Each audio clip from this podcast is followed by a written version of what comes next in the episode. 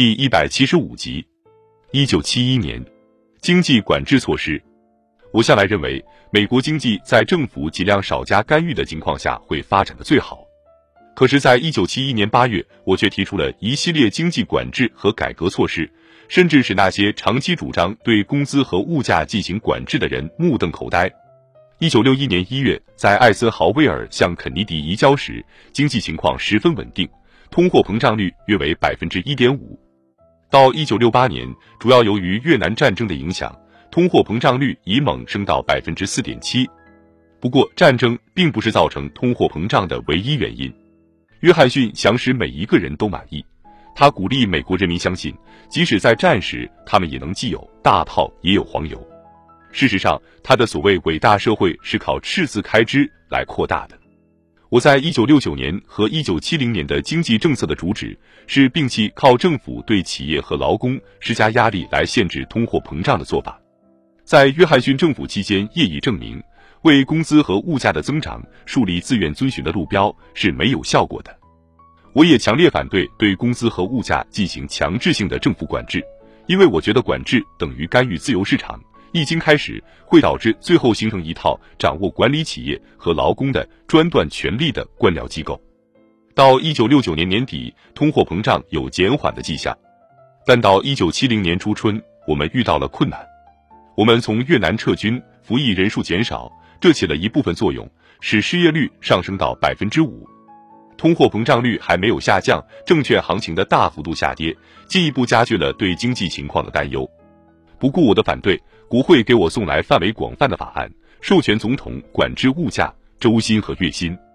由于我强烈反对管制的立场是众所周知的，我把这个法案看作民主党占多数的国会的一种政治策略，其目的在于公开的把球踢到我这一边。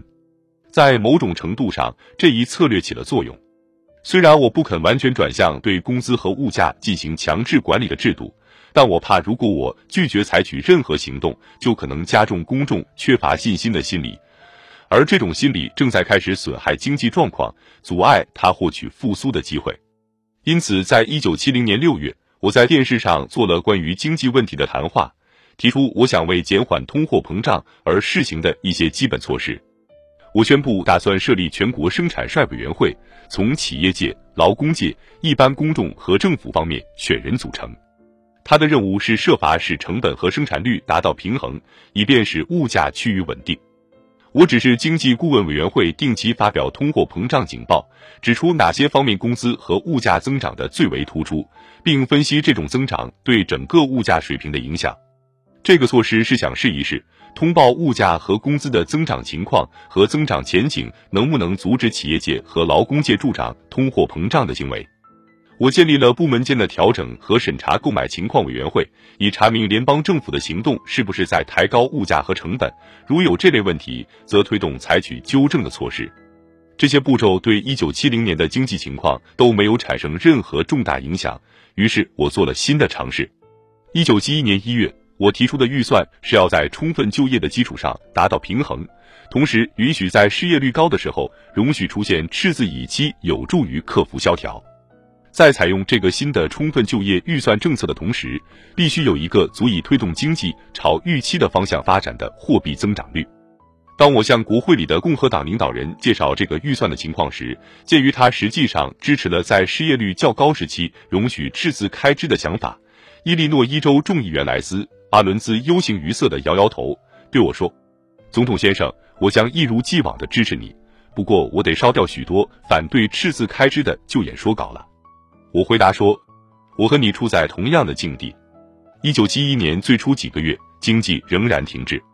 展望未来，有一些改进的迹象，不过耐心已经减弱，我们的时间不多了。各方要求采取行动，白宫成了众矢之的。新闻界对我们政策的批评激化了。共和党议员和民主党议员一样，反映选民对他们的压力，纷纷要求采取新的政策，以更积极的态度对付失业和通货膨胀问题。”大多数批评者和许多经济学家强调这一点：政府需要有一个强制性管制物价和工资的计划。一九七一年六月二十六日，我在戴维营和我的经济顾问们开会，详细讨论了这些问题和我们可能采取的对策。在权衡各种因素之后，我决定继续采取原来的做法。只有一点是例外。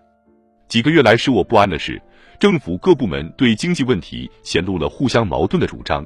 这助长了国内意见分歧和莫衷一是的感觉。我解决这个众口一词问题的办法是指定一个单一的喉舌，一个经济问题发言人，由他权威的解释我的政府的经济政策。我选了约翰·康纳利担任这个角色。作为财政部部长，康纳利是担任经济责任的内阁高级成员。更重要的是，他口才很好，能够表达他大力执行总统决定的坚强意志。六月二十九日，康纳利向驻白宫的新闻界人员介绍了我们在戴维营做出的决定。他宣布不会有审查工资和物价的委员会，不会有对工资和物价的强制性控制，不会减税，不会增加政府开支。后来被人们叫做“四不声明”。在回答记者的问题时，康纳利强有力的坚持说：“经济在发展。”前景很好，但即使康纳利能言善辩，也挽救不了几年累积起来的经济上、心理上和政治上不安定的形势。七月十五日，我宣布了关于中国的消息以后，向国会领导人介绍情况。我发现，虽然有些议员表示支持我在外交上的这一引人注目的倡议，但至少有双倍的人利用这个机会对国内经济政策表示不安，并敦促采取新的行动对付失业和通货膨胀问题。这次会后，康纳利和我断定，采取行动的时候到来了。他说：“如果我们不提出一个可靠的新计划，不出一个月，国会将会在你书桌上放一份不负责任的计划。”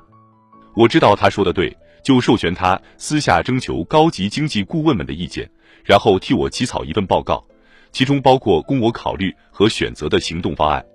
康纳利的报告于八月六日交来。他这个人的脾气是一贯喜欢大搞一番，因此我料想他会提出大胆的建议。但对于他建议采取的行动，连我也没有精神准备。他实际上是竭力主张在所有经济战线上全面出击，包括全盘的工资和物价管制。他说：“我不能保证这个计划一定成功，不过我敢说，少于这些措施的计划一定不会成功。”他还建议我让这个问题酝酿一些时候，哪怕这意味着会使问题变得更糟一些。